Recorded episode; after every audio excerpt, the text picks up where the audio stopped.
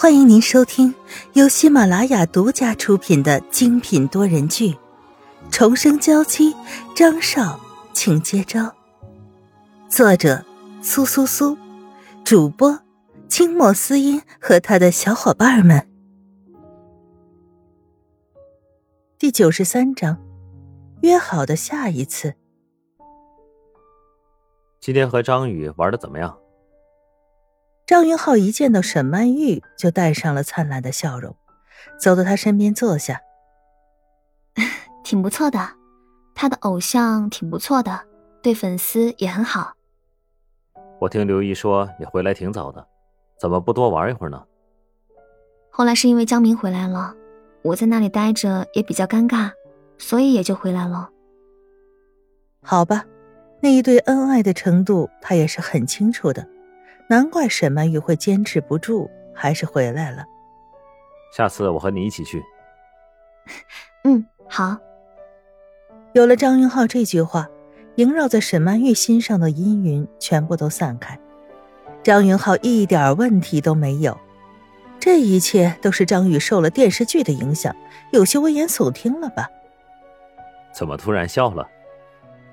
沈曼玉突然笑得极为灿烂。张云浩有些不解的询问：“没事，只是想到今天，张宇还说要我多注意你一下。他最近看电视剧看的都有些疯魔了。”沈曼玉笑着，一脸幸福的看着张云浩。当时我还是真有些担心的，虽然我心里一直很信任你，但是女人你知道的，难免都会有些猜忌。不过刚刚听到你对我说的那些话，我就觉得自己真的是太喜欢胡思乱想了。你之前都愿意为我去死，又怎么可能离我而去呢？沈曼玉抓着张云浩的手，很满足的依偎在他怀里。张云浩对她的感情只有他自己最清楚，从相识到现在的相恋有多么不容易呀，他是最知道的。张云浩的眼睛微微眯着，怎么张宇会有这样的怀疑呢？难道是有什么人在他耳边乱说了什么？为什么他要这样想我？还不是平时你和我都那么黏，就像连体婴儿一样。这次你居然放我一个人去陪他，所以他太震惊了，而且又因为电视剧的影响。沈曼玉也是知道自己这个闺蜜的脑洞的，所以就算是她这样说张云浩，她也知道。张宇是为了自己好，绝对是不会责怪他的。你可千万别责怪他，他原本就脑洞比较大，整个人的思想都特别的跳脱。他只是为了我好，没有恶意的。张云浩提起来的一口气轻轻的松了下去，还好只是这样的理由。倒是你呀，这么辛苦的加班，都在忙些什么呀？沈曼玉记得最近好像没有新的项目。难道张云浩又要对产业进行扩张了吗？还是上次南郊那块地的事情，快要进行启动仪式了。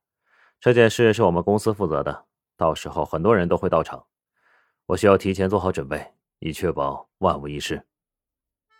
南郊的那块地，那不就是当时陈宇集团和邓氏争夺，然后成功的拿下的地方吗？他记得当时可以成功，爸爸在其中起到了不小的作用。不知不觉中，邓伯苍和傅一文好像已经离他遥远了。坠楼的事情好像是上辈子发生的，因为那些人消失在了自己的视野中，所以连那些仇恨也慢慢的淡化了。那到时候沈健先生也会去吗？白阿姨呢？沈曼玉已经有很长时间没有见过沈父沈母了，现在想起来有些想念。沈先生一定会去。至于白阿姨，得看沈先生会不会带她去。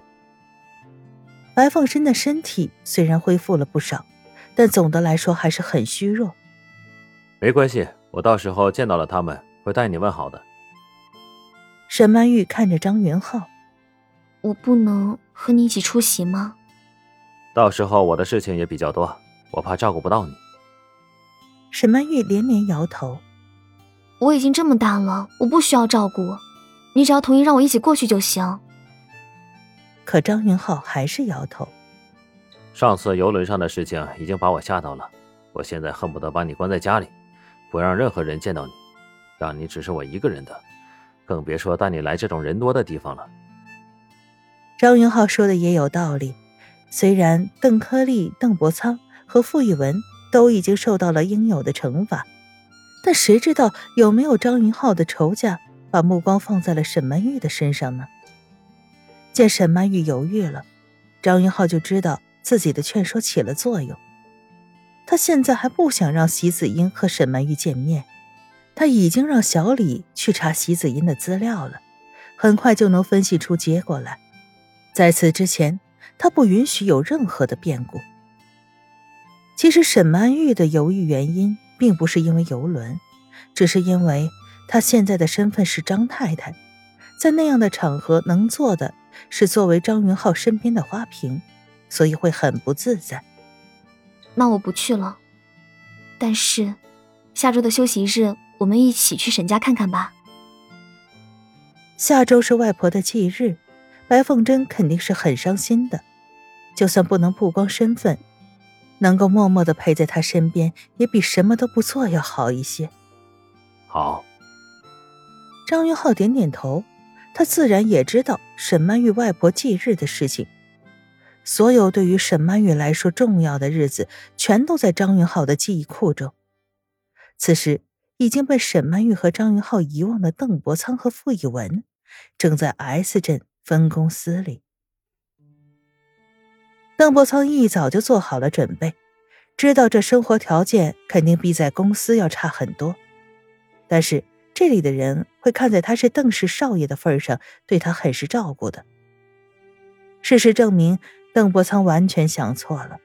邓国强一早就交代过，这里的人不许帮助邓伯苍，必须要让他受一点苦。还有张云浩特地来这里打过招呼。这些员工原本就很看不惯那些有钱人家的公子哥做派，现在有了这样的机会，怎么可能会放过？别说给邓伯苍照顾了，简直就是把握所有的机会给他使绊子。虽然在工作上事事不顺心，还好生活中有自己挚爱的女人傅一文陪着他，就算生活苦一点也还是撑得下去。可是傅一文自从上次流产之后，身体就一直不好，经常半夜肚子疼疼醒，没事就会昏一昏。在这个镇上，医疗条件也不好，邓伯苍看着很是心疼，却什么都做不了。这一天，邓伯苍又在分公司的工厂里被负责人狠狠的教训了一顿。回到小房间里面，又看到了傅一文蜷在被窝里，疼得直冒汗。一文，邓伯苍走过去，抓住他的手，这双手如此冰冷，可见他连给他找个好医生都做不到。对不起，都是我的错。邓伯苍抱着傅一文的手，炙热的泪落在了他的手上。被人欺负的时候，邓伯苍并没有哭，因为总有一天他会加倍的还回去。可是看到傅一文这个样子，他无法控制自己的泪水。